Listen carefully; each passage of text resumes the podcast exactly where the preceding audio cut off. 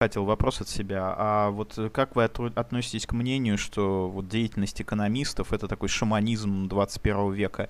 Или ну, это зависит только от того, что существует очень много факторов разных, которые влияют на экономические процессы, на их динамику, и их просто сложно очень все учитывать? Вы, наверное, знаете, вот те, кто нас слушает, наверное, многие видели эпизод из Саус Парка, где показано, как э, в Да, да, курицы голову отрубают. Да, да, да, да, да, да. То есть вот э, это, это правда очень смешно. То есть ну, по-моему, в общем, South Park, просто забейте в Ютубе э, или в Гугле South Park, курица с отрубленной головой. Это правда очень смешно. Э, и, э, в общем, довольно часто, как бы это хорошо-то сказать-то, господи, вот я чем дольше занимаюсь какими-то, значит, стримами, чем-то таким, я тем больше понимаю, что очень важно уметь формулировать свои мысли, и пока что у меня это получается очень плохо. Э, само наличие мыслей... А вы просто долго у меня не появлялись, понимаете? Вы а, когда а, регулярно это... ходили, у вас прям начал уже вырабатываться навык потоковой Хорошо. речи. Да, просто очень часто э, важнее не иметь саму мысль, а уметь ее сформулировать. Это вот более важное умение действительно очень часто экономисты не могут, во-первых, объяснить э, простым, простым людям, ну не простым людям, а людям, у которых нет э, познания в экономике, чем они занимаются. Это первое.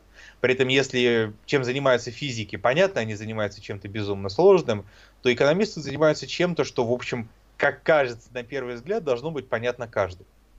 Э, и очень часто люди не понимают, зачем, например, используется очень сложная математика в рассуждениях там, о том, нужно повышать процентную ставку или снижать, э, зачем нужны какие-то очень сложные формулы и все такое. Экономисты довольно плохо справляются с объяснением всех этих вопросов. Да? Ну, собственно говоря, э, чего далеко ходить за примерами, да, когда я начал записывать вот короткие там, не знаю, лекции, рассказы про, о чем я там, про то, почему одни страны богатые, другие бедные, о протекционизме. Вот последняя была моя об экономике роботов. А, дело не в том, что они хорошо записаны, они довольно плохо сделаны, они довольно такие дилетантские, как угодно. Дело в том, что на русском языке вы просто других источников знаний, а, вот в аудиоверсии, просто не найдете на эти темы. Да, людям просто, э, ну, вам нужно либо знать хорошо английский, чтобы слушать это все на английском языке, либо просто альтернатив вот моим там, довольно плохим, дилетантским э, вот этим записям на эти темы вы просто не найдете, где упоминались бы те источники, о которых я говорю и все прочее. То есть на русском языке вообще этого почти не существует, потому что экономики у нас учат в большинстве мест либо вообще не учат, то есть там штампуют дипломы непонятно зачем, либо учат очень плохо экономики. Ну, просто очень плохо.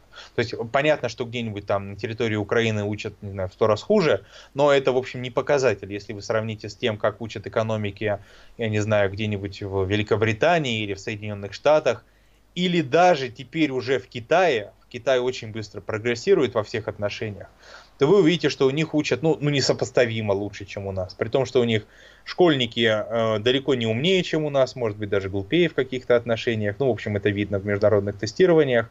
Но, тем не менее, у них в вузах учат экономики, конечно, несравнимо лучше, чем у нас. Я, уж, я даже не говорю об их топовых вузах, которые, в общем, там продуцируют почти всю современную экономическую науку. Да? Надо понимать, что там 95% современной экономической науки, и это даже не преувеличение, это англоязычные страны.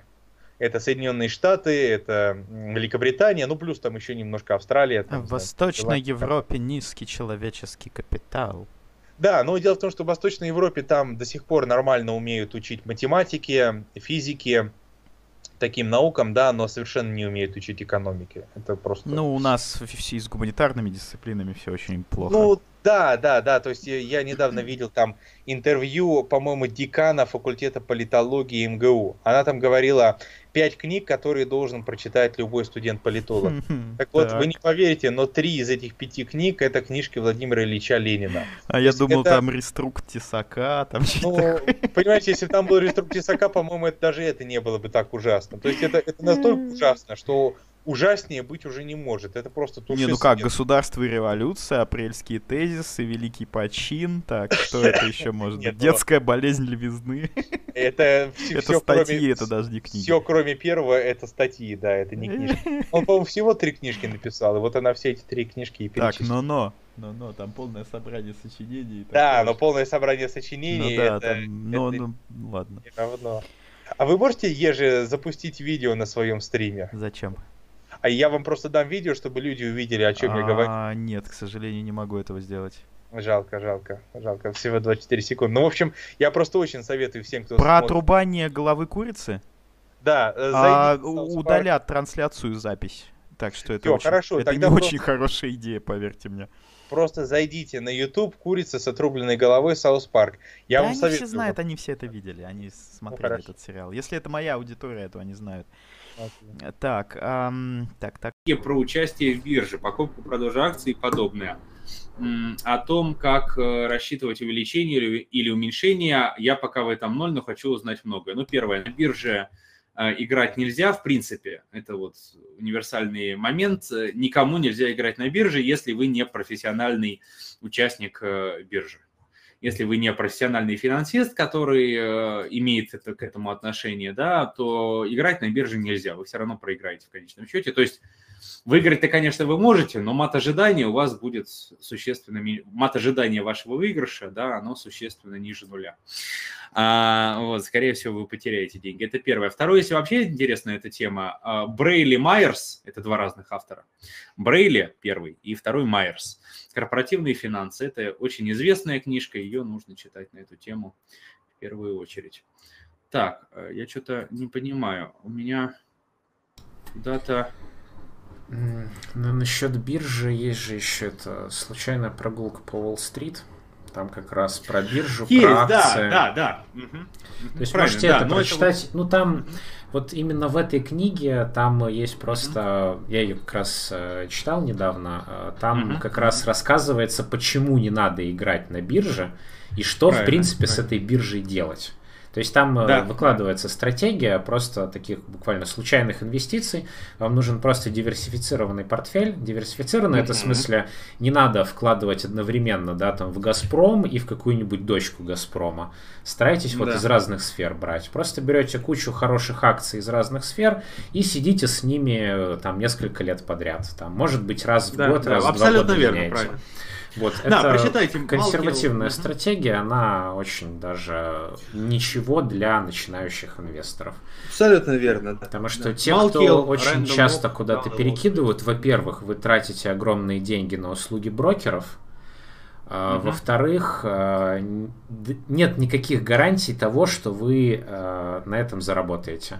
Ровно как и нет Проблема, никаких гарантий, да. что кто-то другой на этом заработает. То есть там, там просто броски монетки на самом деле, по большому счету.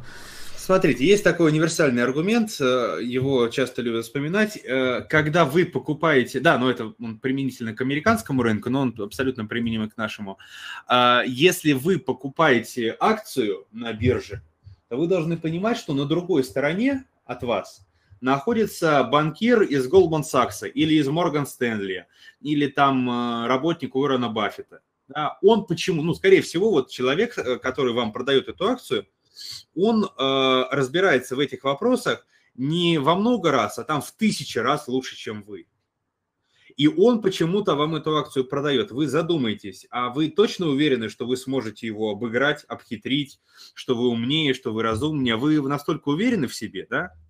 То есть, э, когда вы думаете, что вы сможете на бирже что-то выиграть, вы подумайте, вот вы умнее тех, кто на этой бирже уже играет, или глупее, потому что э, для многих э, инвесторов профессиональных на бирже это вполне себе реальный источник заработка. А, вытягивать деньги из э, вот наивных непрофессиональных инвесторов. Они разрабатывают такие стратегии, чтобы этих непрофессиональных инвесторов постоянно обманывать. А, значит, эти непрофессиональные инвесторы, они постоянно на рынок приходят, очень быстро уходят, но за то время, пока они на рынке теряют свои деньги, да, с них успевают много денег стрясти вот профессиональные игроки, которые строят свои стратегии именно на этом.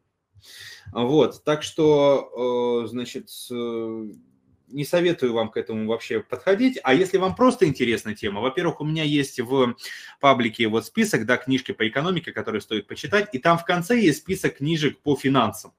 Он просто список книжек без всяких пояснений, что это за книжки. А, вот, ну и действительно можно вот э, самые такие, наверное, известные, это Random Walk Down Wall Street, это такой подход с точки зрения эффективных рынков. Альтернативный подход можете посмотреть, но там вам не расскажут, как можно зарабатывать на этом, а, но просто расскажет, что есть другой взгляд. Это книжка Шиллера, а, книжка Шиллера Irrational Exuberance, иррациональное изобилие. Да, можете вот на это посмотреть, ну и так дальше. Там большой список довольно.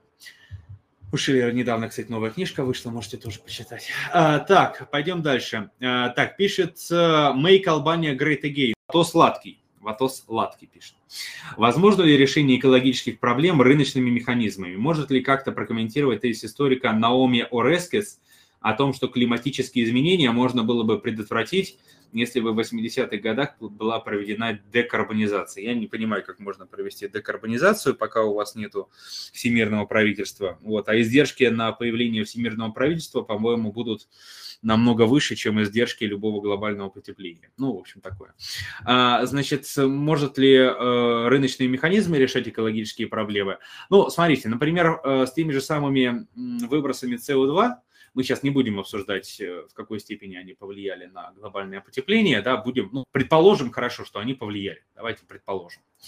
А, значит, было предложен такой рыночный механизм регулирования этих самых выбросов в виде биржи. Значит, а, сами по себе выбросы в атмосферу, да, они должны э, стоить денег. И ты можешь купить на бирже ну, изначально там выпускают эти ценные бумаги в некотором смысле государства, но потом можно ими обмениваться. Ты можешь купить на бирже право выбрасывать СО2 в атмосферу. Да, каждая компания имеет право это купить. Да, то есть государство выпускает там фиксированное количество, э, ну, не знаю, условно, разрешений на выброс в атмосферу там одной тонны СО2. Оно их продает на бирже, на свободном аукционе, и дальше можно ими обмениваться ну вот в каком-то смысле рыночный механизм, да, позволяет как-то бороться с экологическими проблемами. Но изначально здесь все равно стоит государство. А, вот, а, значит, есть два, собственно, способа борьбы с э, проблемами, связанными с экологией. А, первый это проблема, первый вариант был, ну, в каком-то смысле он вытекает из теоремы Коуза, да, это ввести права собственности на все на свете. Да, то есть если у вас вода в речке а, будет иметь своего хозяина, то этот хозяин сможет там предъявить иск к заводу, который выбрасывает в эту воду а, речную какие-то свои отходы, да, и заработать на этом денег, да, ну и так дальше. То есть, а, как известно, за последние сто лет, например, в Соединенных Штатах а, выросла а, площадь лесов. При этом львиная часть лесов Соединенных Штатов, она находится в частной собственности. А, потому что в конечном счете выгодно, а, вам выгодно, когда у вас много леса, потому что чем больше леса, тем больше вы сможете его в будущем срубить. Поэтому компании, они вкладывают деньги в то, чтобы выращивать новый лес. Да, это одна, а, один вариант решения проблемы. Второй – это государственное участие, но, как мы видим, государственное участие тоже может быть с использованием рыночных механизмов. Ну вот, если так коротко. А, вот, а, давайте дальше посмотрим. Пишет Ватон. Тут что у нас пишут. Вот, а что думаете насчет налога на наследство? С одной стороны, левая идея, не слишком справедливо, с другой проблема концентрации богатств действительно имеет место быть. Ну, на самом деле это правда, понимаете, в чем дело? А, правые, они, значит, сходу отвергли Пикетти со всеми его идеями, что мне, конечно, кажется как раз ну, свидетельством, не знаю, интеллектуальной слабости правого движения, потому что идеи Пикетти, они, в общем-то, не левые, они скорее как раз правые. Пикетти что говорит? Он говорит, что, ну, в каком-то смысле правые, да, он говорит, что вообще рыночная экономика, по крайней мере, он это говорит в своей первой книжке, да, а, значит, в «Капитале в 21 веке». Дальше он выпустил следующую книжку, которая а, значит, намного сомнительнее. Вот, а, значит, смотрите, что он говорит? Он говорит следующее. Рыночная экономика, она в принципе работает, конечно же, лучше, чем экономика плановая. Но проблема рыночной экономики заключается в том, что в ней происходит неизбежно концентрация богатств в руках небольшого числа сверхбогатых. И чтобы этого избежать, давайте сделаем очень высокий налог на наследство. и будем контролировать так, чтобы не было возможности от этого налога уйти. Ну, не знаю, не знаю, насколько эту идею можно считать левой, правой, значит, центральной или еще какой-то. Да, но, в общем, не стоит думать, что эта идея, она вот просто примитивно, а, значит, банально такая левацкая. А, Пикетти, он не сторонник того, чтобы построить там социализм, да, и всех загнать в ГУЛАГ. Нет.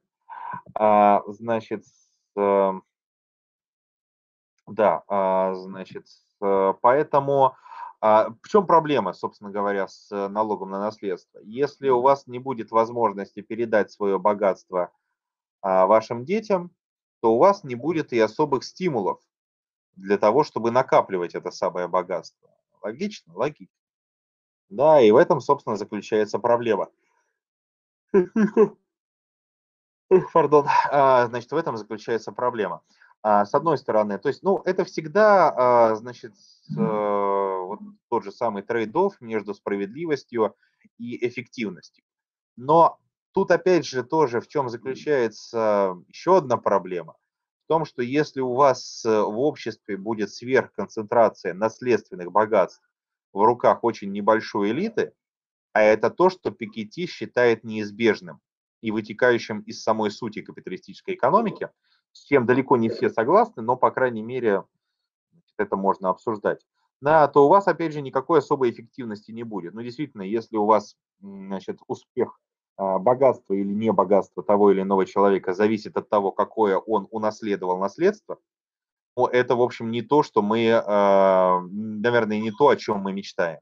Наверное, мы все-таки мечтаем о том, чтобы значит, богатство человека определялось его личными качествами, его личными успехами. Если у нас действительно получится так, что сверхконцентрация богатства будет как там в XIX веке, да, а, причем в XIX веке не в России, которая была относительно эгалитарным обществом, и не в Америке, которая тоже была относительно эгалитарна, а в таком государстве, как, скажем, Великобритания, да, или Франция, где, в общем, позиция человека определялась в первую очередь тем, значит, чей он наследник. Вот, а, да, в этом случае, наверное, мы тоже не захотим жить в такого рода обществе, в такого рода, а, в такого рода экономике.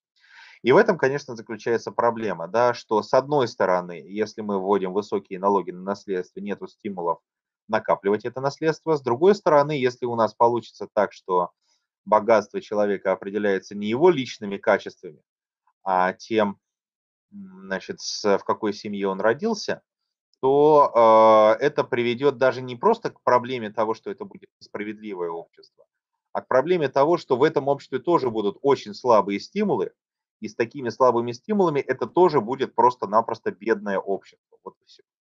На это тоже, конечно же, проблема. А я уже, по-моему, сказал слово проблема раз 27, и оно уже всем надоело. Давайте я дальше. Работаю инженером-геофизиком в Уфе за 35 тысяч рублей. Ух ты, как печально. В США по данной позиции зарплата от 5 тысяч долларов. Объясни с экономической точки зрения, почему такие различия. Вроде нефть везде одинаково стоит. Нет, ну дело-то не в нефти. А люди как бы тоже везде одинаковые. Если бы все было так просто, у людей во всем мире тоже две руки, две ноги и так дальше. Тем не менее, зарплаты очень разные. Ой, ну, во-первых, это очень печально, конечно, геофизика за 35 тысяч рублей. Я тебе, во-первых, очень советую, конечно, искать что-то, ну, какую-то альтернативу. Не знаю, может быть, все-таки даже переехать в Москву или в Западную Сибирь или еще куда-нибудь, потому что, ну, это, конечно, очень печально. Геофизики не должны зарабатывать 35 тысяч рублей. не знаю, постарайся как-то все-таки по крайней мере, попытаться переехать в другое место, где зарплаты будут повышены. Потому что в Западной Сибири я не думаю, что там, там, честно говоря, даже э, помощники буровиков не зарабатывают 35 тысяч, а геофизики тем более. Старайся обязательно. Это печально, конечно. Конечно, специалисты не должны зарабатывать такие деньги. Это, это каждый раз меня печалит. Да, а вот, ну, что касается 5 тысяч рублей, да, в переводе, ну, с учетом разницы в ценах, да, это будет примерно в реальной зарплате, да, примерно в 4-5 раз выше. Вот, это очень печально. А, ну, почему нефть везде одинаковая? Ну, опять же, я говорю, да, что и люди везде одинаковые, у них две руки, две ноги. Проблема в том, что у нас низкая производительность труда, в принципе, в экономике. Почему у нас низкая производительность труда? Но это уже отдельная, очень длинная тема. Почему одни страны богатые, другие бедные? Я про это много рассказывал. Ну, конкретно почему, да, если так говорить. Институт, что... Институты плохие. Я, я, я правильно Институт... говорю? А, все. Правильно, да, правильно. Все, правильно. Все. Видите, я, я научился. Да, да, да, нет технологий. Но, кроме того, надо сказать, надо сказать, что если уж говорить про именно такие специальности, которые требуют профессиональной подготовки, а, специальность врача, а, специальность инженера, а, специальность, ну, скажем, летчика, то вот на таких все-таки профессиях, конечно, в Америке образование намного качественнее, чем у нас.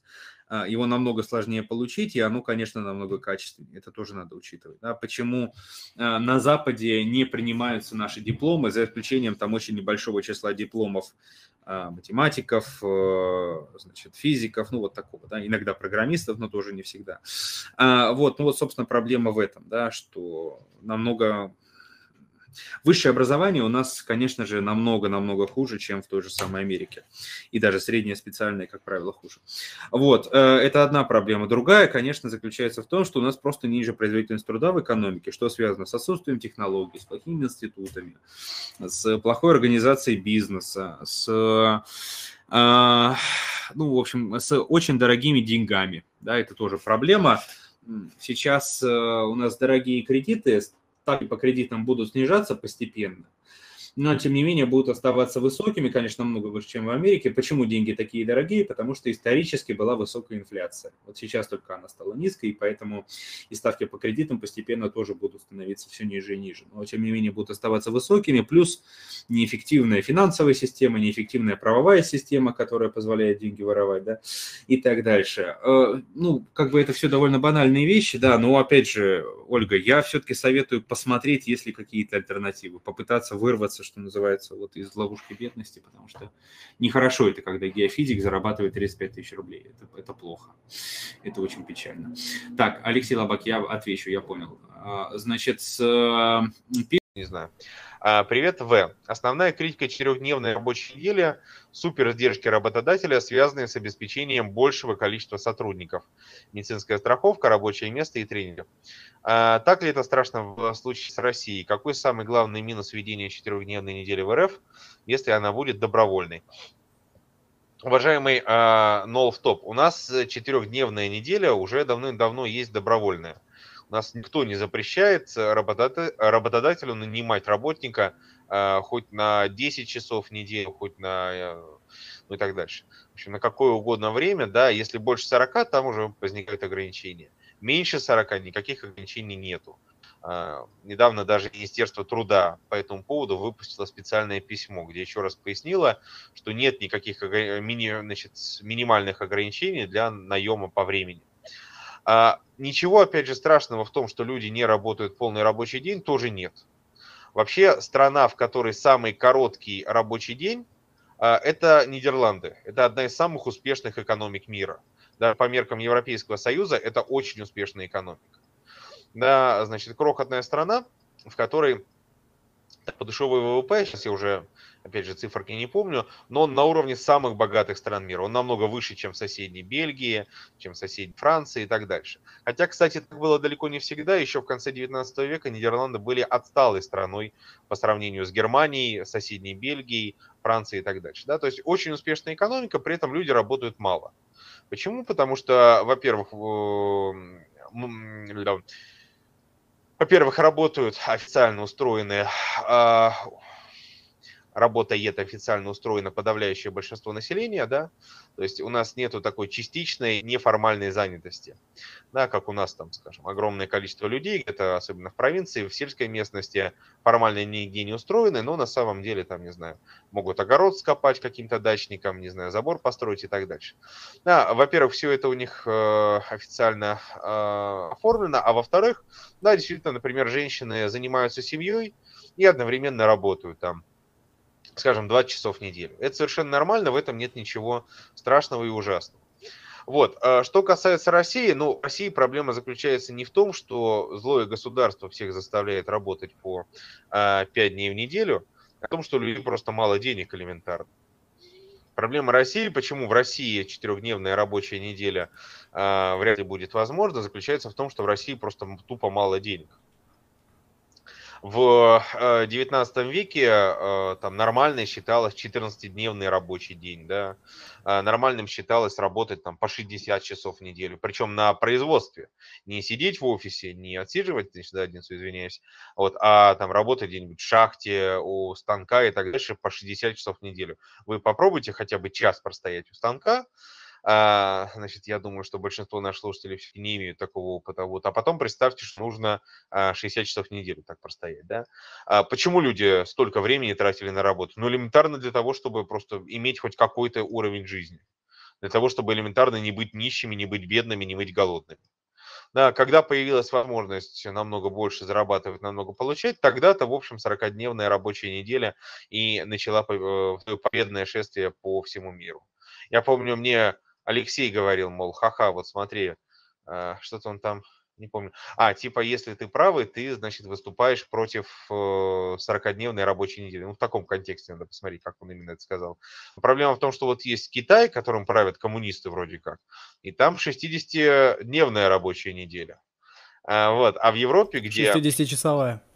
Господи, 60-часовая рабочая неделя. А в Европе, где... это было бы слишком как-то хардкорно даже для да, китайцев. Да, да, да, да. Вот. А в Европе, да, в, же самое, в тех же самых Нидерландах, где, в общем, никаких коммунистов у власти нету, да даже социал-демократов там, в общем, нет, там вполне себе такие э, в экономическом плане очень правые партии, да, в них оказывается самая короткая рабочая неделя. Так что, видимо, здесь дело не в том, что пришли хорошие коммунисты и заставили правительство сделать покороче рабочую неделю, а просто в том, что люди просто стали элементарно богаче.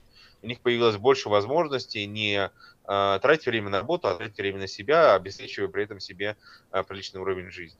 Так что здесь у нас, ну, как обычно, телега стоит впереди лошади. Сначала должны быть зарплаты, как вот там у них, а потом уже все остальное приложится. От себя лично просто хочу напомнить, что в России уже была введена четырехдневная неделя и даже трехдневная неделя. По-моему, в 2014, нет, в 2015 году на КАМАЗе и на АвтоВАЗе вводили четырехдневную неделю. Такое бывает, да, регулярно. Да, трехдневную неделю. И, как вы понимаете, зарплата работников как ни странно, уменьшилось, потому что они не отрабатывали да. вот эти один или два дня. Это делалось для экономии на зарплате, потому что э, продукцию... Ну, это обычно. Да, то есть, ну, это вот, да, это э, вот мера по сокращению заработной платы. Это то, что Капелюшников любит рассказывать, да, что наш э, рынок труда, он очень сильно отличается от западного. Если на Западе в случае кризиса увольняют людей, то у нас сокращают рабочее время, оставляя тех же самых людей. Что, с одной стороны, приводит к тому, что люди, в общем, ну, относительно социально защищены, у нас не бывает во время кризисов там э, массовых волн безработицы там до 30%, как в некоторых случаях. Но с другой стороны, да, это мешает обновлению а, производства, ухода с рынка там неэффективных а, производителей, мешает переквалификации людей, да, когда у человека, ну, откровенно говоря, нет других альтернатив, кроме как, значит, сменить свою квалификацию. А, вот, а, ну, тут можно долго про этот счет говорить.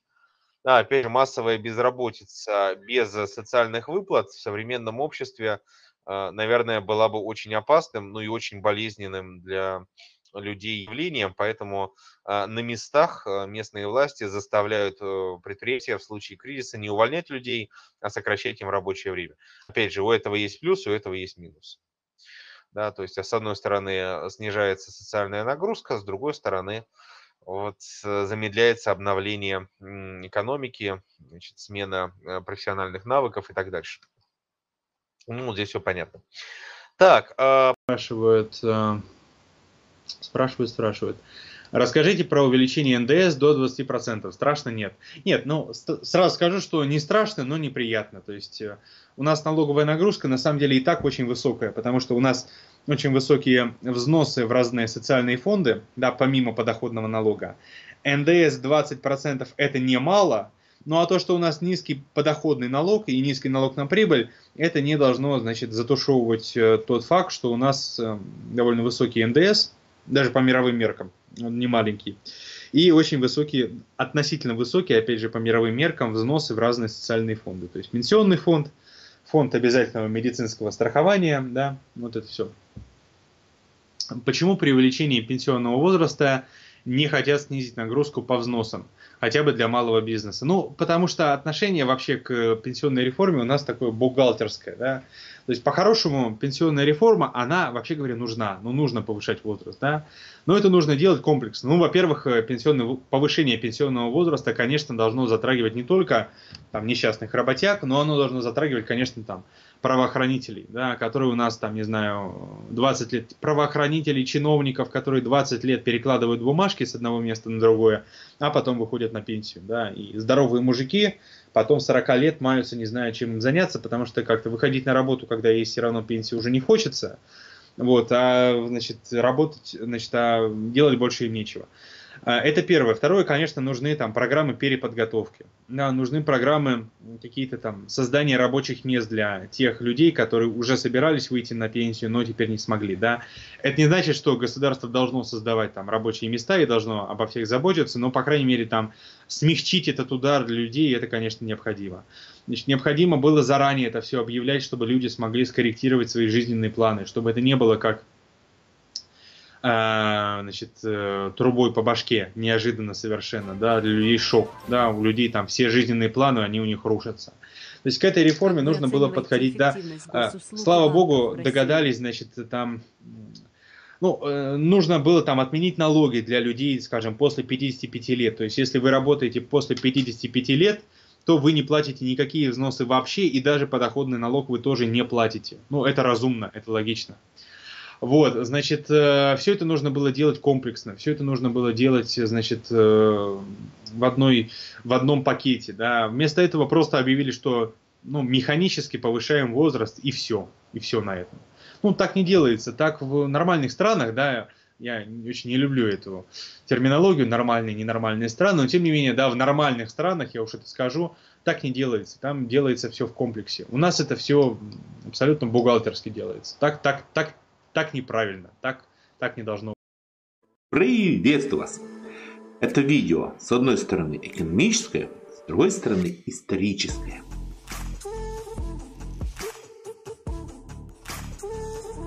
Возможно, кто-то с вас помнит, что в советские времена очень часто любили сравнивать все с 1913 годом.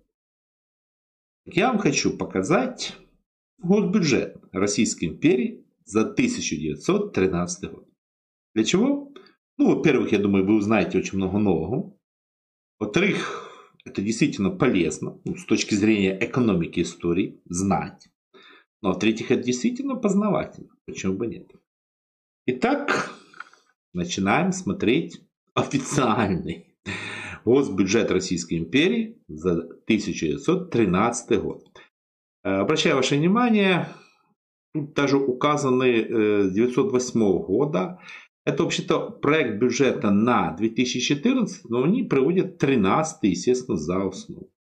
Итак, начинаем. Ну, это начало, то есть, другими словами, доходы. Значит так, смотрим, какие же доходы были в Российской империи в 1913 году.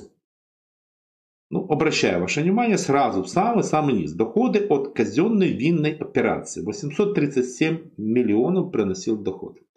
Вы, наверное, помните разговоры, что в Российской империи много приносил доход продажа водки. Вот это винная операция, ну это так называли, ну там вино тоже было, но основной доход это был продажа водки. В Российской империи большая часть страны была ну скажем так, под контролем э, винной или водочной, точнее монополии. Да, были небольшие территории Российской империи, где, э, в принципе, частники торговали алкогольными напитками. Но большая часть это были казенные кабаки. Что это означало? Это означало, хотите торговать водочкой, да нет проблем, вы ее получаете, как бы сказать, с казны, продаете, ну, понятное дело, казна на этом зарабатывает. И да, действительно, Казна Российской империи очень много зарабатывала на продаже водки. Посмотрите даже какой был интересный нюанс. Если человек одной ногой переступил в кабак, все, э, уже как бы должен идти дальше. А если его не пустили, ну уже считалось, если он ногой одной вступил в кабак, это уже государственное дело. Да, действительно, в Российской империи было выгодно, чем больше пьют, тем лучше. Потому что, как видите, ну, основной источник наполнения бюджета. Ну, тогда это называлось роспись. Ну, какая разница? Мы будем называть ее бюджетом. 837 миллиардов, ой, извиняюсь, миллионов рублей получала Российская империя за счет продажи алкогольных напитков. Э, не знаю, знаете ли нет, что когда началась Первая мировая война, была введен сухой закон. Ну для чего? Ну считалось, что во время войны все-таки надо, чтобы все больше для фронта. Скажем так, это погубило бюджет Российской империи. В всяком случае, действительно, ситуация ухудшилась очень сильно. Ну тоже противоречие. Ну как же так? Надо с одной стороны, ну чтобы меньше пили, а с другой война, а с другой стороны, как же без этого? Обращаю ваше внимание, видите, там прямые, косвенные налоги, пошлиные. Как видите, а, алкогольный этот налог был правительственный регалий. Как все звучит. Да, были прямые налоги. Видите, государственный промысловый налог. 133 миллиона собирали. Это что-то наподобие налога на прибыль. Э, смотрите, какая ситуация. Ну, тогда не было слова прибыль, говорили доход, налог с дохода. Да, это платили, скажем так, те же купцы, те же промышленники, те же российские олигархи, да, да, ругали. Ну, как всегда, налоги никто не хочет платить. Я не хочу вам перечислять, какие были. Их очень было большое количество. Вообще, в Российской империи было колоссальное количество разных налогов, в некоторых случаях абсурдные. Ну, представьте, налоги кибиточные. Вот вы на кибитке эти, надо платить налог. Причем сумма небольшая была, э, больше возни было, ну, собирать.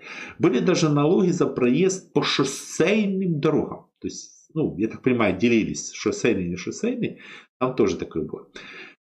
И вот получалось, что бизнес, ну так, платил 133 миллиона. Да, такие налоги были. Но, смотрите, вот косвенные налоги. Вообще, ну, в Российской империи, конечно, косвенные налоги приносили больше дохода, чем прямые. Видите сахарный доход? Это вот пошлина на, ну, грубо говоря, производство продажу сахара. Ну, если посмотреть, 130, даже не, да, 140 миллионов. То есть, грубо говоря, э, пошлина от продажи сахара приносила больше, чем весь налог на доходы всего бизнеса Российской империи. Вот такая ситуация. Таможенные доходы. Да, больше 300 миллионов приносил. Э, больше всего товаров в Российскую империю завозились с Европы. Пошлины были очень высокие, и благодаря этому 300 миллионов собирали. Да. Вот такая вот ситуация. Больше зарабатывали на ввозных пошлинах. Нет, были пошлины на вывозные, но больше зарабатывали на ввозных. Опять же, та же ситуация. Действительно, очень много товаров возили из Европы. Ну, то, что мы сказали сейчас бы, машины, механизмы. Ну, это было. Плюс добавьте сюда, считаем, вино. Да. Плюс различные приспособления и так дальше. Теперь, это мы уже как бы посмотрели, но это же не вся... А, ну здесь еще, как видите, а, вот еще пошлины. Тут тоже, видите, вот пошлины, видите, здесь э, гербы судовой канцелярии. Гербы сбор приносил 100 миллионов. Неплохо. Но смотрите, э, если вы подаете какое-то прошение, надо обязательно на гербовой бумаге.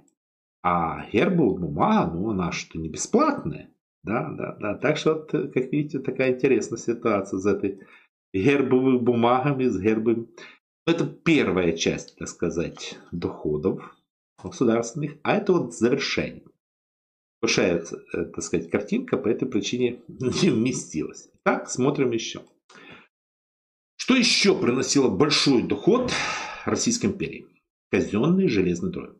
Смотрите, в Российской империи были казенные железные дороги, были частные. Большая часть были казенные. И они приносили, вот видите, в 2013 году 787 миллионов. То есть больше всего. Ну, на первом месте, как вы поняли, водка, 800 с хвостиком. На втором, ну, казенные железные дороги. Понятное дело, что это было в результате того, что тариф, грубо говоря, вы используете железную дорогу, платите казну доход.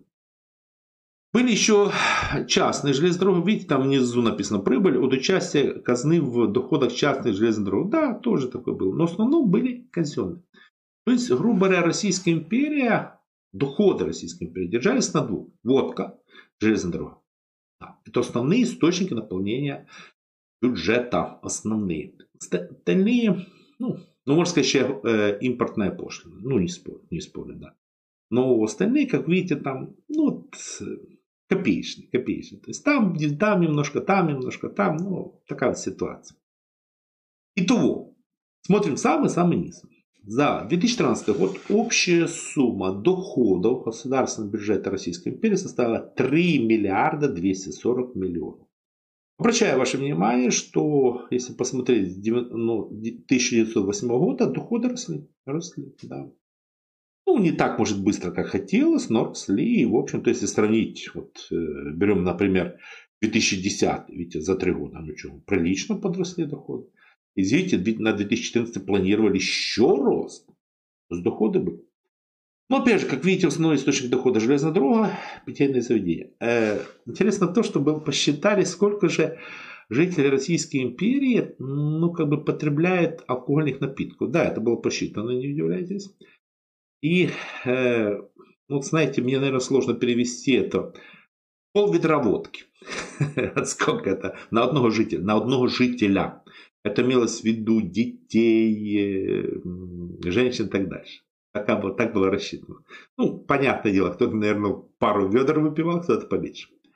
А это расходы. Ну, вот смотрите. Ну, я не знаю, конечно, что писали тогда, но думаю, вот расходы императорского двора ругали постоянно. 16 миллионов. Ну, чтобы вы правильно немножко поняли, сюда входили расходы, связанные с содержанием царских апартаментов, точнее императорских, извиняюсь, тоже содержание Эрмитажа. Сюда же входили расходы на покупку э, произведений искусств для Эрмитажа. Да. Но сюда же входили расходы э, на содержание, ну, была лично канцелярия императора и был отдельно канцелярия по прошению. Причем довольно большая и довольно дорого стоила. Потому что прошение, ну, понимаете, сейчас ты будешь там по e-mail и так дальше. А тогда вот эти вот прошения, ну, просьбы подавали, был довольно большой аппарат по приему этих прошений. Обращаю ваше внимание, что подать прошение надо было купить, да, да, да, гербовую бумагу и заплатить за это. Неплохой вообще-то бизнес получался. Ну, обращаю ваше внимание, что да, 16 миллионов тратили, но честно говоря, в общей структуре расходов это главную роль не играло. Хотя, я думаю, тоже кричали, надо ликвидировать царский, будет больше дохода. Высшее государственное учреждение, это вот Государственный совет, это была уже Госдума. Ну, 8 миллионов тратили. Это как на нашу Верховную Раду. Тоже ругать, тоже. Ну, синода нас сейчас нет. Видите, на церковные дела 44 миллиона тратили. Но обращаю ваше внимание сюда, ну, содержание было монастырей, цер, церковь, причем духовных семинарий. Ну, в принципе, да, это тянет, тянет, тянет. Но все-таки давайте посмотрим главные расходы. Главные. Вот, военное ведомство. Ой, давайте так, сначала путей сообщения. 640 миллионов рублей тратили на Министерство путей сообщения. Почему? Потому что была казенные железные дороги. Да, они приносили большое количество доходов. Да, могу вам сейчас вернуть, что вы так посмотрели. И осознали, что казенные железные дороги приносили 700, как-то 700, ну, почти 780 миллионов. Но на содержание приходилось тратить 640. Да, действительно. Ну, во-первых, ремонт содержания, плюс ко всему э, обеспечение углем, дровами, э, закупка паровозов, вагонов и так дальше. Да, действительно, получалась такая ситуация, что с одной стороны Министерство путей сообщения приносит доход, но и расходы нести казенные, казенные. По этой причине, да, больше всего расходов было на железную дорогу. Причем она строилась, увеличивалась. Там вообще, если посмотреть, ну, видите, вот на 14 год еще больше планировали, что надо выделять. Э, Все шло к тому, что надо увеличивать количество железных дорог. Да, такая тенденция была однозначно. Ну, железная дорога это очень хорошая, это действительно плюс, это в развитии экономики. А теперь военные. Вот смотрите, я здесь объединил военное и морское. Э, военно-морской флот был морском. Там был гражданский и военно-морской. Ну, так они делили это. Вот это действительно самые большие расходы. Ну, если сплюсует, получается 700 миллионов. Даже больше. Ну да, 700, почти 800 миллионов. Военные расходы – это главные расходы госбюджета Российской империи. Но это было и раньше. Я не скажу, что это такое про Николая II, но и раньше. На военные тратили много. Почему? Очень большая армия. Ну вот большая часть с этой суммы э, денежного вознаграждения военнослужащих, естественно. Ну, сами понимаете, если у вас армия громадная и так дальше. Да, тратили деньги на закупку вооружений, на, на строительство военных кораблей. Вот здесь тоже, вот, в этой сумме 200 миллионов, там, по-моему, 100 с чем-то, это закупка военных кораблей. Такая ситуация. Э, строительство военно-морских баз, ну, имеется в виду Кронштадт, там еще и вот Хельсинки и так дальше. Так что такое было. Понимаете, произошла какая ситуация. Николай II был уверен, и большие расходы обеспечивают мощную, сильную армию. Поймите, когда он начинал войну, он был абсолютно уверен в быстрой победе. Нет, я не шучу. Если когда-то ну, почитаете, у него же дневник вел, сейчас же это опубликовано, он был абсолютно уверен, что победа, ну там, ну, месяц, другой, третий, все, мы победим. Ну, потому что он считал, ну, ну как мы не можем победить? Во-первых, э, немецкая армия сражается в Франции. То есть большая часть войск немецкой армии Франции. Он наносит удар по Пруссии, сердцу старинной Германии. Плюс ко всему маршем идут на Берлин. Ну, вы сами понимаете, от Варшавы до Берлина рукой подать. Все, война выиграна. Ну, соответственно, мощнейший российский флот Черноморский захватывает Стамбул, или как-то российский, нет, Константинополь. И, соответственно, восстанавливается великая идея Византийской империи во главе... Ну, что-то в Москве были правильно было бы, ну ладно, будет Санкт-Петербург. И да, действительно, Николай который был уверен, что ну, при таких расходах, при такой армии, да не может она програть. Действительно не может, черт возьми. Но если вы посмотрите вот динамику, ну, сумасшедшие деньги. Сумасшедшие. Тратились на армию. Потом казалось, что тратились много, на толку никакого. Это всегда есть беда. Очень много воруют на армию. Очень. Российской империи. И сейчас это, наверное, какая-то зараза, честно говоря. Наверное, да. Теперь смотрим, видите, там 472 э, миллиона – это Министерство финансов. Э, что вы правильно поняли, почему так много? А вот как раз казенная торговля вином, точнее водкой. Министерство финансов закупало водку, соответственно, казен... и поставляло кабаки, кабаки продавали, по этой причине расходы большие. Ну, сумма-то чем большая, но вы сами понимаете, зарабатывали на продаже водки еще больше. Так что, в принципе, нельзя сказать, что минусик. Плюс, плюс, плюс. Однозначно плюс. Вот теперь еще... А, вот забыл быть. Платежи по государственным займам. 402 миллиона. Я сейчас вам отдельно покажу, ну, чтобы же как бы вы посмотрели. Госдолг Российской империи. Вот смотрите. Госдолг Российской империи на 2000, ну, грубо говоря, 13 год был почти 9 миллиардов. Точнее, 8 целых и 8 миллиарда рублей. Но, да немало, немало. Причем, обращаю ваше внимание, что когда была революция 905 года, долг резко вырос. Ну, видите, 905-906 долг вырос, но аж было как-то спасать ситуацию. Потом, правда, частично удалось кое-что погасить, спорить не буду, но росписи 2013 года для погашения, выплаты процентов погашения как бы долгов надо было 402 миллиона рублей. Ох уже эти долги. так что, как видите, тоже такая была болезненная тема. То есть, получается, что основные источники расхода госбюджета Российской империи. Война, война, еще раз война.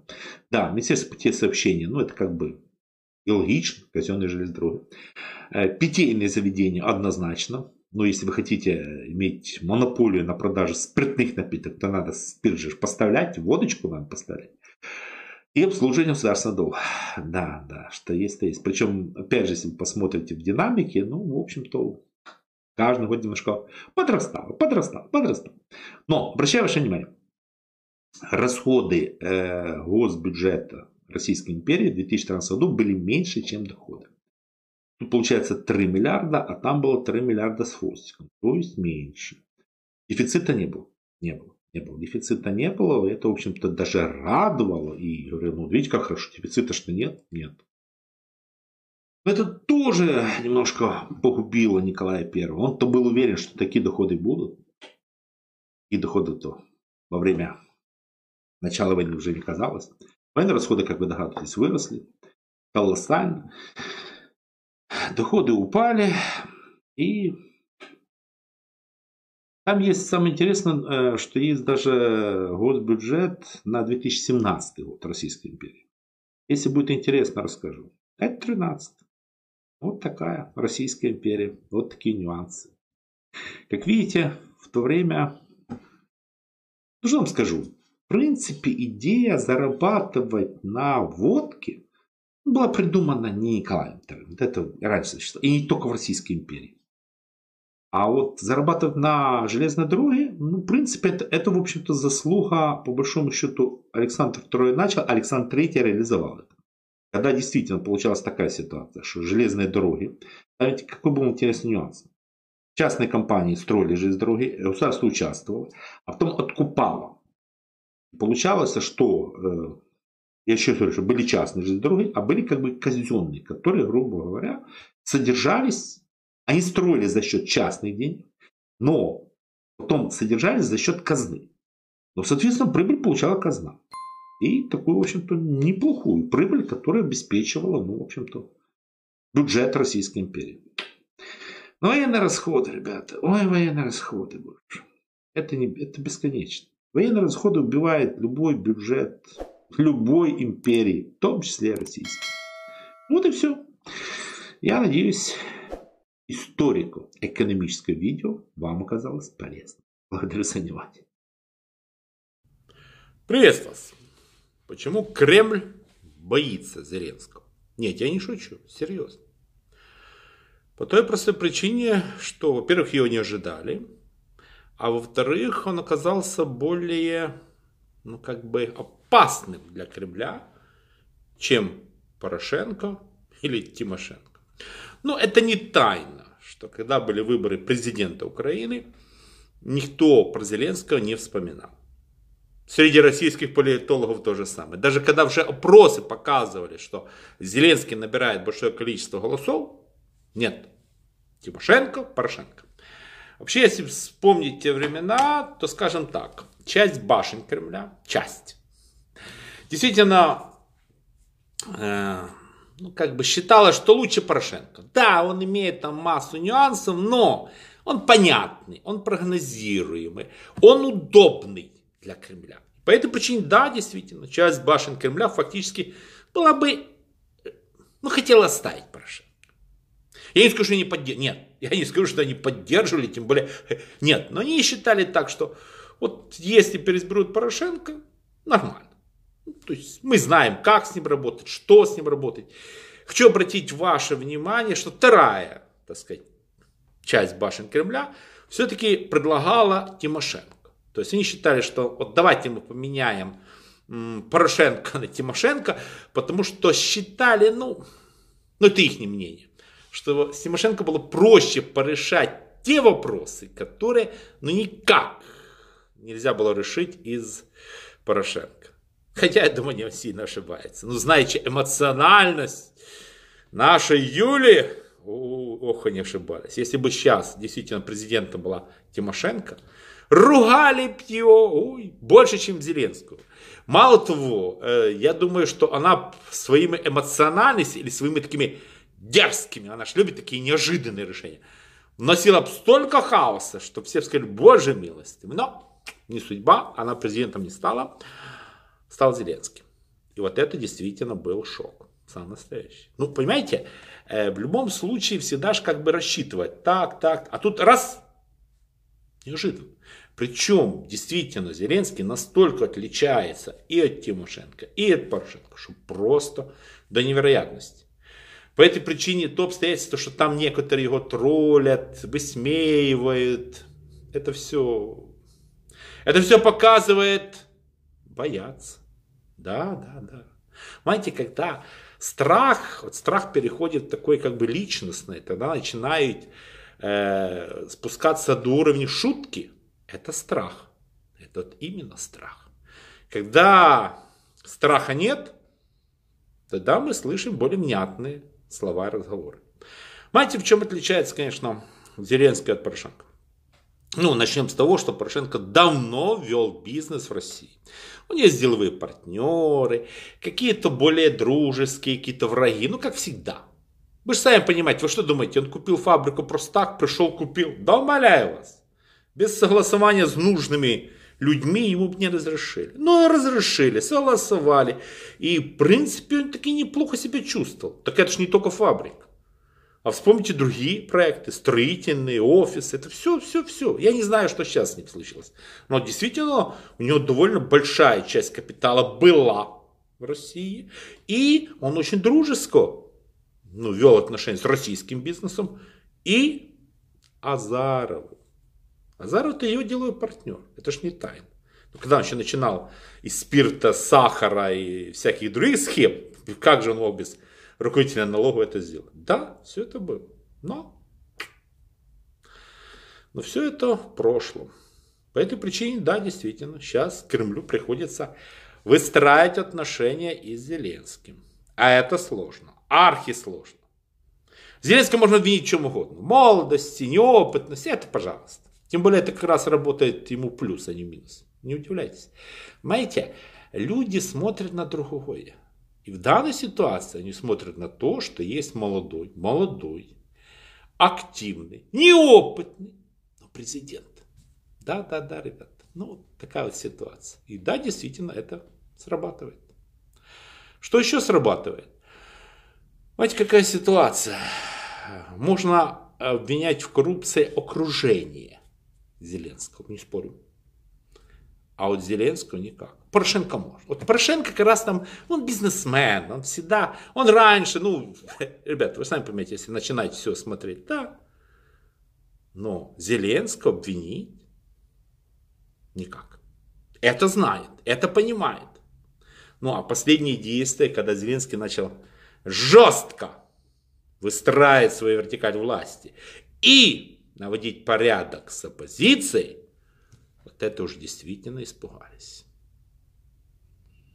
Серьезно. Потому что все превосходно поняли. Это сильный лидер.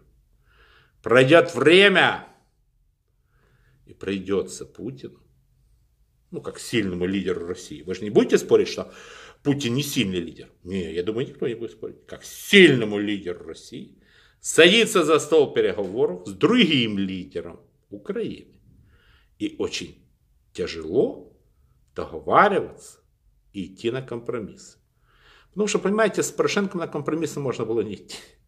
С ним немножко другой. А вот с Зеленским, если вести переговоры, придется идти на компромиссы. И по Донбассу, и по Крыму, и по внешней торговле. Да, да. Зеленский действительно сильный лидер, становится, он еще не стал, но действительно может стать тем, с кем придется Кремлю договариваться. Вот такая информация. Ну, теперь пишите комментарии. Все. Вы верите, что Максим Кац стабильно собирает на кампанию Брюхановой по миллиону рублей в день? Но откуда такие цифры? Нет, я в это абсолютно не верю. А, более того, Максим Кац не единственный а, политтехнолог, скажем так, э, а, который показывает чудеса фандрайзинга и выдает публичный и выдает частный фандрайзинг за публичный фандрайзинг. И это мне не симпатично. И людей, которые этим занимаются, я буду публично обвинять в этом и буду им предъявлять за это, когда они будут появляться у меня на канале. Нет, в это я не верю, но Максим Кац не единственный а, публичный а, политик, а, который, а, который выдает а, записную книжку в который, с помощью которой он собирает деньги, за публичный фандрайз. Это некрасиво. А, но когда это делает Максим Кац с его огромной аудиторией, в это поверить гораздо проще, чем когда это делают политики, у которых аудитория исчезающе мала, но которые собирают аналогичные Максиму Кацу суммы. Вот э, этот момент меня очень сильно напрягает. Я не понимаю, я не вижу ничего позорного в том, чтобы собирать деньги с помощью записной книжки. Я считаю, что очень круто, когда есть большие спонсоры. Я считаю, что для политики, а, для политика это часть профпригодности, уметь заниматься уметь заниматься фандрайзингом не публичным, а, и с уважением к такому навыку отношусь. А к чему я отношусь без уважения, это к попыткам выдать а, фандрайзинг с помощью записной книжки за народную поддержку и за публичный фандрайзинг. Вот это некрасиво. Да, это некрасиво, я это критикую, и в случае с Максимом а, это еще не так явно, как в случае с некоторыми другими оппозиционными силами. Так, есть у нас еще вопросы. А, Сергей спрашивает. Мне кажется, Волков теоретик, он любит подумать над абстрактными конструкциями. Не стоит воспринимать его эко-кредиты как какой-то хитрый, коварный план. Скорее, он просто увлекся этой фантазией и решил поделиться ей, совсем не ожидая такой реакции общества. Ну, э, эта фантазия дикая, начнем с этого. Во-вторых, э, подобными фантазиями, э, к сожалению, его команда подобным фантазиям, к сожалению, его команда предается регулярно а, в лице совершенно разных людей. Мы помним а, выступление Певчиха про БЛМ, мы помним выступление ее же а, о том, что вот не нужно вообще в принципе задумываться об американской политике, вы в ней ничего не понимаете. Мы помним предложение, их же предложение по введению квот гендерных. Ну, то есть э, такие дикие идеи, они звучат из этого лагеря постоянно, и это формирует отношение к этому конкретному посту. То есть э, а, я же ну, моя принципиальная позиция, я очень редко выступаю с критикой оппозиционных сил в России. А, практически, ну, вы у меня в Твиттере не найдете каких-то отрицательных, негативных слов, я не бросаюсь грязью, да, это вообще не мой стиль общения. Это пусть на откупе там а, у некоторых, а, у некоторых ближайшего окружения остается, да. То есть это не мой стиль общения совершенно. И когда я себе позволяю высказываться, я себе это значит, что я услышал какую-то такую дикую вещь, а, что молчать больше невозможно. А, и таких вещей в случае там, с ФБК было всего три за последние четыре года. Да? А, это когда... И обратите внимание, как по-разному редактировал, как по-разному реагировала на ком- команда Навального и как по-разному иначе реагирует команда Волкова сегодня на это. Потому что когда я выступил с, критикой, с критикой программы Навального его идее с минимальным размером оклада труда, а, то а, под руководством Навального его команда пошла со мной на дебаты. Дискуссия прошла абсолютно в разумном, а, конструктивном ключе. Я дебатировал дважды против Артема Торчинского и против Владимира Милова. Оба раза я победил, потому что ну, позиции придерживался адекватной. И это был абсолютно нормальный, нормальный формат работы с критикой а, каких-то политических тезисов, которые продвигает твоя команда. Да, и Алексей Навальный очень классно а, такие вещи понимал и направлял э, людей, значит, в это русло. Каждый раз, когда Алексей Навальный садился, здесь э, Владислав Сдольников абсолютно прав, и я сам это на себе испытал, я рассказывал уже эту историю, что а, во время его избирательной кампании, как раз когда проходили эти дебаты, я ездил по стране, один из двух политиков, кто ездил по стране тогда, и на каждую, каждую лекцию заканчивал сообщением, что вот, пожалуйста, сейчас идет президентская избирательная кампания, пожалуйста, приходите в штаб Навального, поддержите, да, потому что вот я с ним не согласен по тем-тем-тем вопросам, но э, Алексей Навальный наш таран, а, его нужно поддерживать, как бы сейчас это самое лучшее, что можно сделать. Я ездил по стране, говорил эти вещи, а, позволял себе не соглашаться, но а, поддерживал Алексея Навального так же, как я поддерживаю его сегодня. Поддерживаю поддерживаю его сегодня в его борьбе за гражданское общество говорил о том, что он неправосудно оказался, оказался в тюрьме. А, и э, как только Алексея Навального тогда посадили, мы помним, что ему самому не удалось объехать страну, потому что его посадили на несколько месяцев, мне поступил запрет буквально на следующий день. Я должен был выступать, я сейчас уже не помню город э, конкретный, а, это можно восстановить по Твиттеру. А, мне сообщили, что мне запрещено выступать в штабе Навального. Я об этом не стал говорить э, тогда, потому что а, не хотел навредить его президентской кампании и воспринял это как абсолютную шизу а, и знал, что Алексей Навальный выйдет, и он этот вопрос решит. Алексей Навальный вышел, и этот вопрос был решен на следующий же день Алексеем Навальным. А, я продолжил ездить по стране и выступать в том числе в штабах Навального. До этого ездил по приглашениям, в том числе людей, которые в штабах работали, но выступал на посторонних площадках, потому что в штабы мне вход был закрыт. Вот я с этим столкнулся сам, с этой разницей между командой Навального да, и той командой, которая остается без Навального. И сейчас мы наблюдаем то же самое. Я, сказал, вот я три раза себе позволял тут три раза публично критиковал какие-то инициативы. Это была, это была инициатива минимального размера оклада труда, а это была инициатива о доступе к воде, совершенно дичайшая, а, которую я написал пост в Телеграме, после которой, как раз Навальный тогда сидел, после которой мне запретили выступать в штабах, а когда он вышел, а, мне снова разрешили это делать. И а, четыре, окей. А, четвер... Третье – это было э, сообщение певчих как раз про погромы БЛМ а, и гендерные квоты совершенно дикие. И четвертый раз вот сейчас, э, когда я отреагировал на пост Волкова.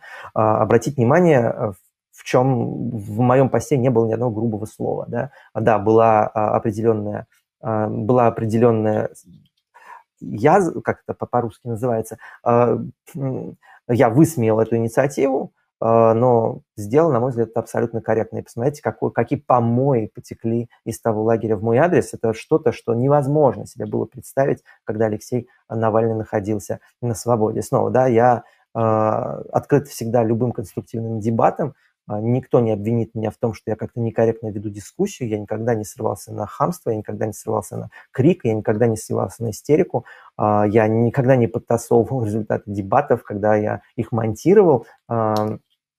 Но сегодня сложно себе представить, точнее невозможно себе представить, а, что кто-то из Фонда борьбы с коррупцией на дебаты согласится так, а, как они соглашались, когда Алексей оставался на свободе. Это вот качественная разница между командой Навального и командой Волкова, и, к сожалению, вот э, сегодня а, Алексей Навальный находится, находится в тюрьме. Поэтому спасибо за... Приветствую вас. Сейчас вам расскажу про секретный план урегулирования войны на Донбассе. Да ничего секретного нет.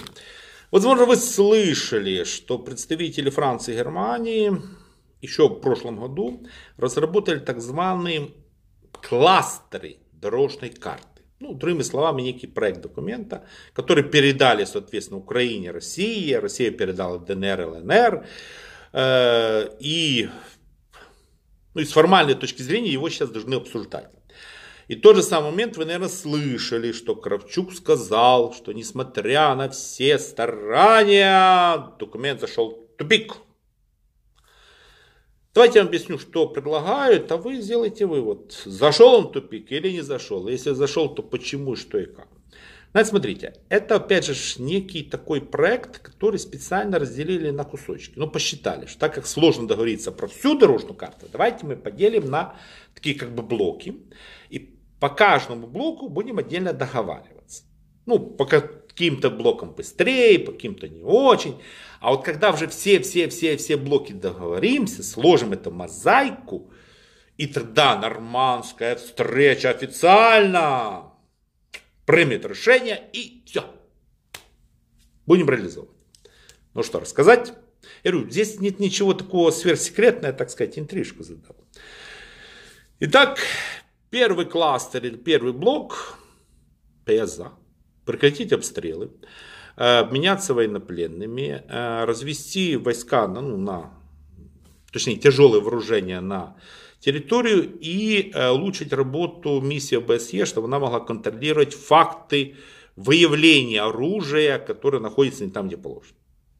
Только за. Однозначно. Дальше. Ну, второй класс, ну, там, вон, даже, не, чтобы вы правильно поняли, кластеры можно переставлять. Ну, то есть это как бы, знаете, мозаика. Следующий кластер. Он гласит следующее, что Верховная Рада должна реализовать вот эту формулу Штайнмайера. Имеется в виду, Верховная Рада Украины принимает закон про амнистию, про, э, там прописано как раз временный закон про выборы в особых регионах Донецкой и Луганской области, в Ордло.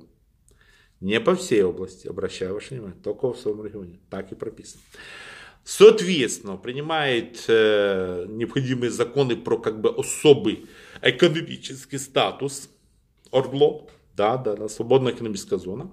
Ну и другие необходимые законы, которые ну, могут реализов, реализовать политическую, экономическую жизнь в этом регионе. Но еще раз обращаю ваше внимание, что это имеется в виду, принимается целый набор законов, который должен носить по сути временный характер до ну, окончания войны. Почему э, временный? Там есть другой кластер, который предполагает следующий вариант.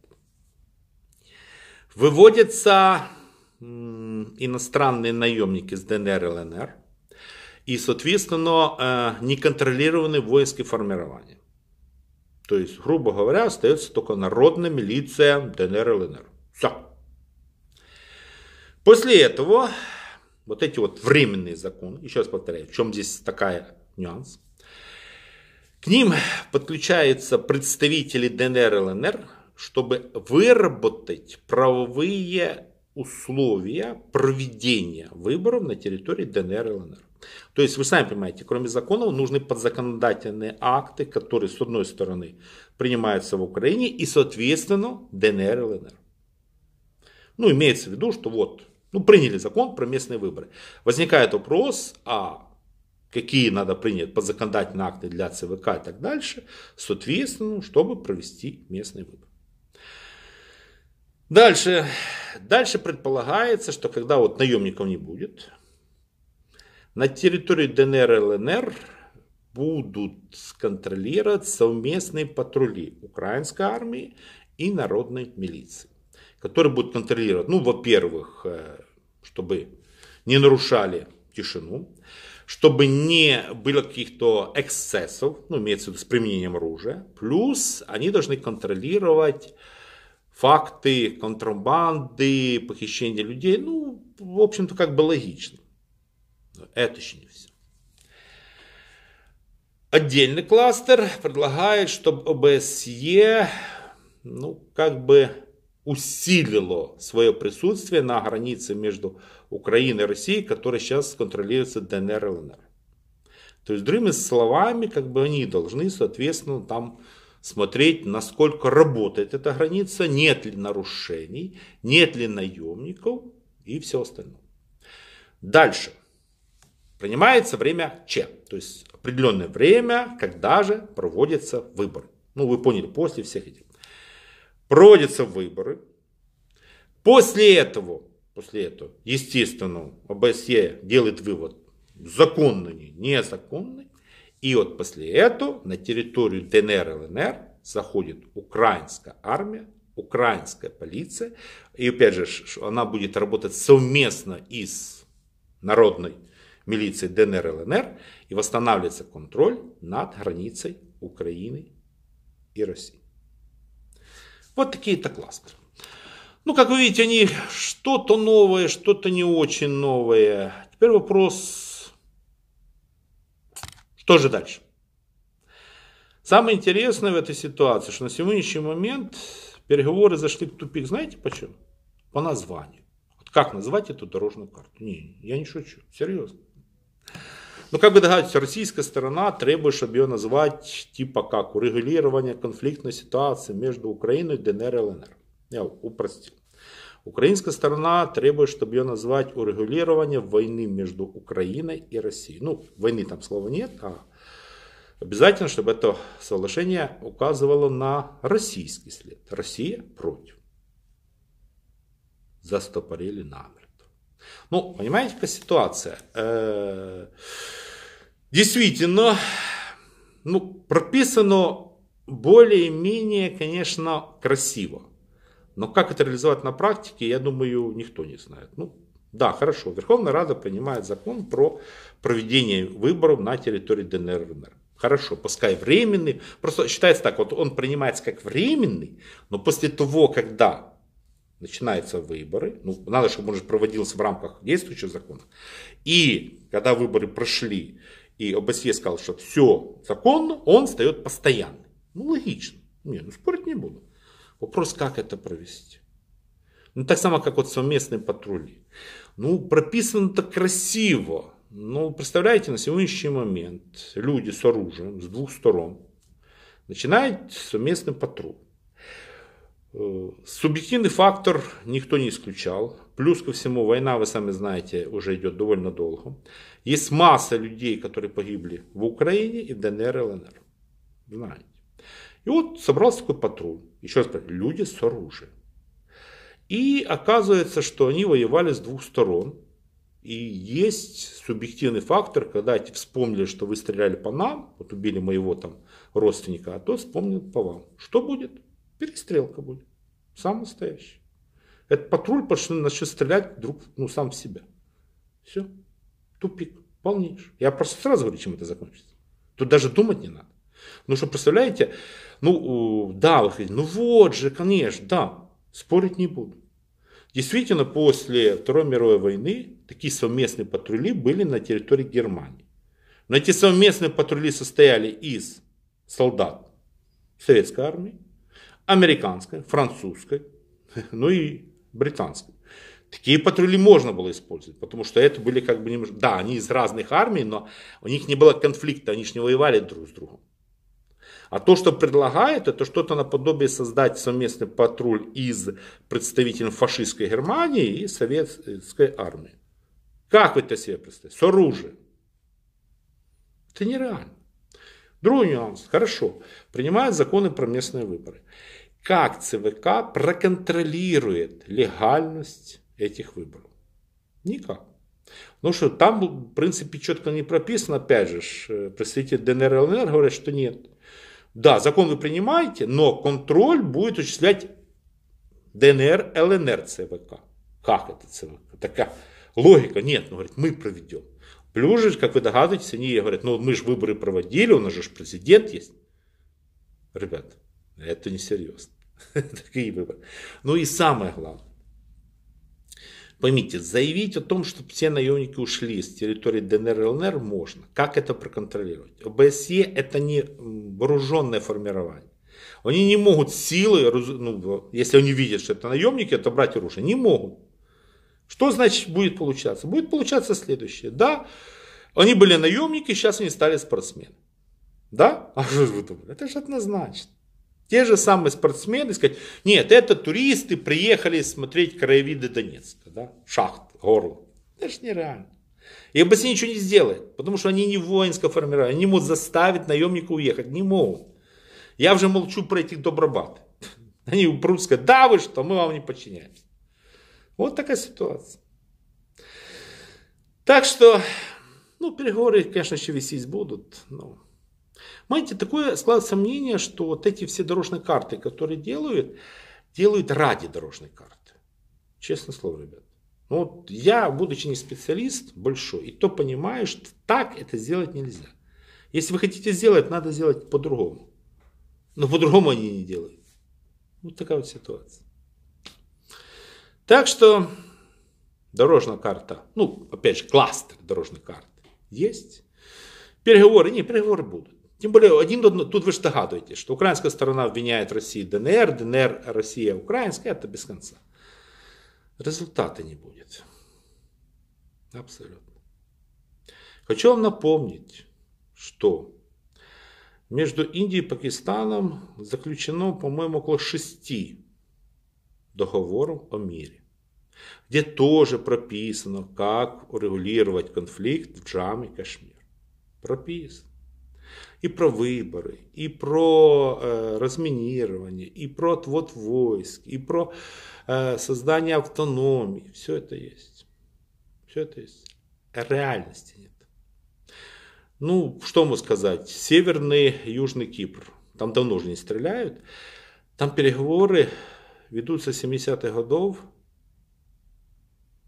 причем, как вы догадываетесь, там уже какие предложения только не было. И федерации, конфедерации, и особый статус. Да, да, это все было.